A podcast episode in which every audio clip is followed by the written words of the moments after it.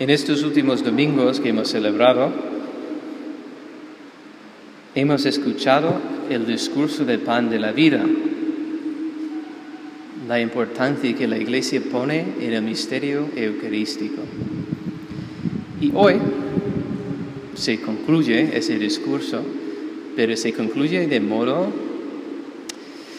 no quiero decir chocante, pero efectivamente desconcertante, porque en respuesta a las palabras de Jesucristo sobre el misterio de la Eucaristía, dice que muchos de los discípulos de Jesús lo dejaron. Esto es demasiado duro. Eso no es para nosotros. Ahora, cuando estaba contemplando este, este texto de la Escritura, me vino a la mente una anécdota que os voy a contar. No puedo decir de quién viene, pero es una historia real. De un hombre eh, drogadicto que estaba buscando pues, tener su, su dosis y lo estaba pasando mal, porque obviamente la droga cuesta mucho dinero. Y se acercó en la calle, pues un señor algo siniestro, y dijo, oye muchacho, ¿qué necesitas? ¿Dinero? Sí, necesito dinero. Pues te pago 400 euros si entras ahí en una iglesia católica y me traes lo que están repartiendo. Yo decía, pues, hecho. obviamente este, si fuera bautizado, pues no tenía experiencia ninguna cristiana. Y como no sabía exactamente qué hacer, pues se acercaba y participaba, participaba. Estuvo presente en alguna misa para ver cómo funcionaba y ver que en algún momento todo el mundo se acercaba, el sacerdote entregaba ese un panecillo y, se lo, y, ya está, y todo el mundo a su sitio. Pues es fácil. Así que a la tercera vez, pues se animó y se metió en la fila, se acercó, el sacerdote le entrega la Eucaristía y él pues se va, lo mete en el bolsillo, quiere con el hombre donde tiene que quedar, a la hora que tiene que quedar, y en ese momento entrega la Eucaristía al Señor este y el Señor le entrega los 400 euros. Y dice, muy bien, quedamos lo mismo, de una semana de hoy aquí mismo, ¿eh? y me entregas otra vez esto. Y ahora, este chico pensaba, jolín, es que ya, ya tengo la vida hecha. Y como era espabilado, así que pues para no correr riesgo a que me pillan en una iglesia esta, voy a enterarme dónde fabrican estos panecillos. Y voy allí y compro una bolsa. Tan sencillo es. Y así lo hizo, se enteró de que hay unas monjas que lo fabrican, fue allí diciendo, mira hermanas, que no necesito comprar una bolsa de los panes porque el, sacerdote dice, pero ¿de qué parroquia eres? Y no, es que me, han llamado. Y, al final consiguió que le vendieran una bolsa de formas, que por cierto, no sé si saben, pero se suelen vender en cantidades de 500 formas en una bolsa. No vas allí pagando 10 formas en cantidad. Entonces este pensaba, pues ya tengo la vida hecha hasta el final. Entonces, la semana que viene se presentó el Señor en el sitio, le entregó una de las formas no consagradas, recibió los 400 euros. ¿Eh? Hecho negocio. Y esa noche, mientras dormía en su casa, dos hombres rompieron la puerta, entraron y le dieron una paliza que le dejó medio muerto. Tiraron al suelo de su habitación, apenas podía moverse. Y en la mañana, cuando ya empezó, mm, bueno, salió el sol y podía pues ya divisar cosas en la habitación, vio que los dos que habían entrado y le habían dado la paliza dejaron un cartelito puesto en el cuarto que decía, nosotros queremos a Jesús, no pan. En ese momento ese señor se convirtió. Los malos no, pero él sí.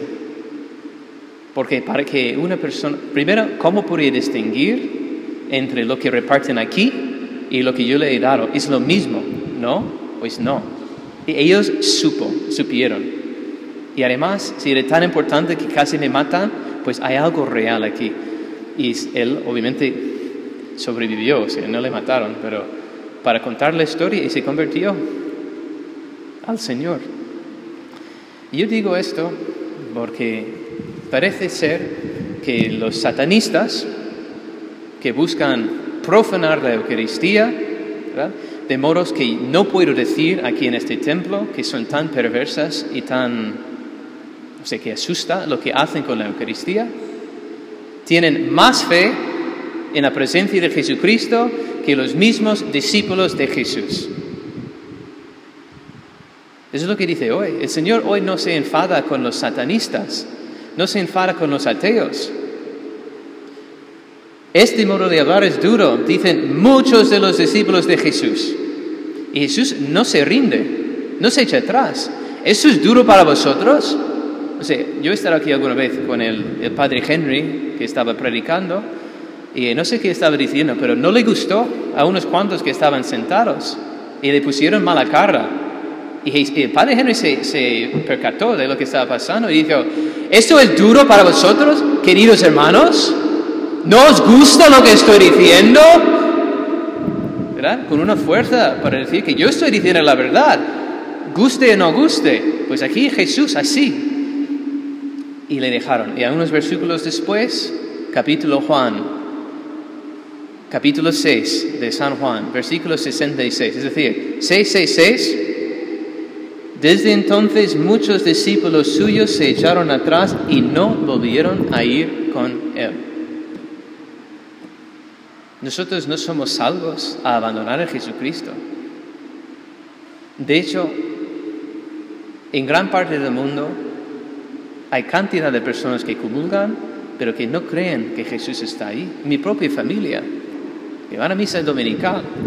Eso de la, de la transubstanciación, de que Jesucristo esté realmente presente allí, eso no lo sé. Es difícil de entender, es duro para nuestros oídos. Pero siguen comulgando, dudando de la presencia de Jesús en la Eucaristía. ¿Cómo es que los que quieren hacerle daño tienen más fe que nosotros, que en principio tenemos que amarle y defenderle? Nosotros que profesemos como nuestro Dios y Señor. Los enemigos le profesan como Dios, no como Señor. Y están aprovechando más que nosotros de su presencia para hacer mal. Y nosotros para recibir todos los bienes que nos trae. Y no le creemos y no le amamos. De hecho, hoy mismo el Señor hace a coordinar las cosas para que la lectura sobre la Eucaristía coincide con la lectura sobre el matrimonio. La carta magna sobre el matrimonio, Efesios 5. Someteos unos a otros por amor. Entrega, donación. Mujeres a los maridos como a la iglesia de Cristo. Y maridos a las mujeres como Cristo a la iglesia que entregó su vida y derramó su sangre por ella para salvarla y limpiarla. ¿Habéis pensado alguna vez que matrimonio es eso? Toma mi cuerpo y mi sangre y mi alma, que te entrego todo entero a ti y tú a mí. Pues la Eucaristía también es un misterio nupcial de Jesús con su iglesia. Toma y recibe mi cuerpo, mi sangre, mi vida. Me entrego totalmente a ti por amor. Y ese es el misterio de la comunión. Ese Dios tan infinito que creó todas las estrellas, las galaxias, hasta las cosas más mínimas como los, no sé, los neuronas y las células tan pequeñas, el autor de todo, se te entrega todo entero a ti. Vale la pena haber nacido a comulgar una sola vez. Pero nosotros no nos enteramos. Hasta el día de hoy siguen volviendo de vacaciones lo siento decir, diciéndome, Padre, es que he ido al pueblo y no, no he ido a misa. O, me, he ido al pueblo y mis hijos no me han llevado a misa. Dices, pues, ¿quién es nuestro Dios? ¿Las vacaciones o Jesús? Si yo sé que voy a salir fuera y no voy a poder recibir la Eucaristía, pues más vale no ir fuera. Maldito pueblo que me separa de mi Dios y malditos mis hijos, perdone que lo diga, si me privan de mi Dios. Habría que tener una charla bien larga con ellos. Si no me vais a llevar a la misa, no voy a ir con vosotros. Me estáis privando de lo que me da vida, porque si no coméis la carne del Hijo del Hombre y no bebéis su sangre, no tenéis vida en vosotros. Pero no hay fe. Hay que tener fe. Queridos hermanos, os animo mucho a defender la Eucaristía. La última anécdota que he cantado en otra misa, y yo creo que vale la pena contarla ahora, pues pasó aquí en Valencia, después de los confinamientos. ¿verdad? Y me he dado cuenta que pasa muchas veces, pero me llegó esta vez que estaban repartiendo la comunión en la basílica y gracias a Dios el sacerdote se percató también de que alguien se había recibido y que no, no comía la Eucaristía.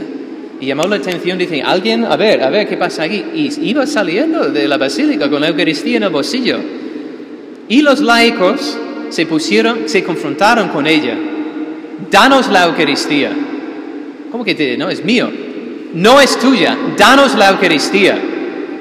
Y se insistía que no le, no le daba. Una mujer se puso de rodillas suplicándole. Otros empezaron a llamar a la policía. ¿verdad? Al final, cuando se daba cuenta que no iba a salir con lo suyo, sacó la Eucaristía de su bolsillo, lo rompió y lo tiró al suelo. Pero los laicos habían salvado la Eucaristía de peor profanación, digo yo. Al menos podrían comulgarle todavía y reparar. Pero no eran, no, bueno, gracias a Dios se dio cuenta y llamó la atención. Pero eran vosotros, los laicos, que dieron la cara por la presencia de Jesús en la Eucaristía. no puedes tener la Eucaristía, dánosla, no es tuya. Es de la iglesia, es de los cristianos. Pero desgracia, mira, es que hasta los sacerdotes no creen en lo que son.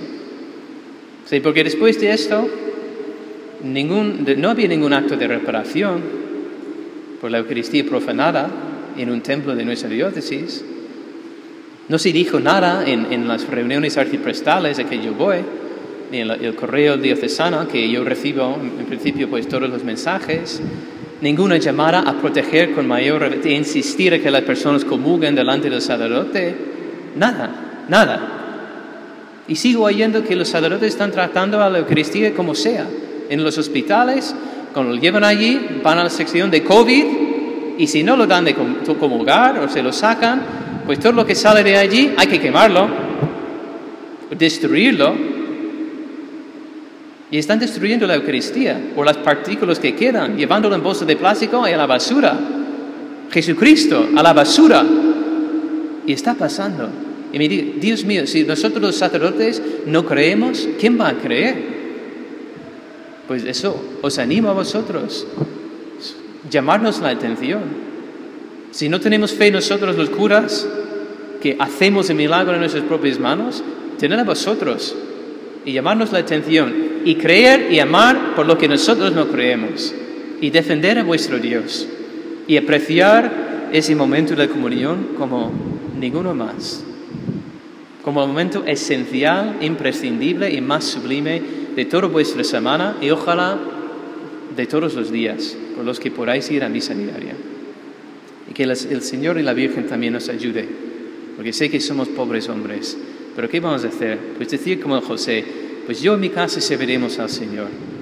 Y aunque cueste a otros entender, y cueste a mí a veces cumplir con, con mis deberes a mi Dios, lo voy a hacer. Y voy a entregar mi vida como Jesús se lo entrega todo entero por mí en la Eucaristía. Que así sea.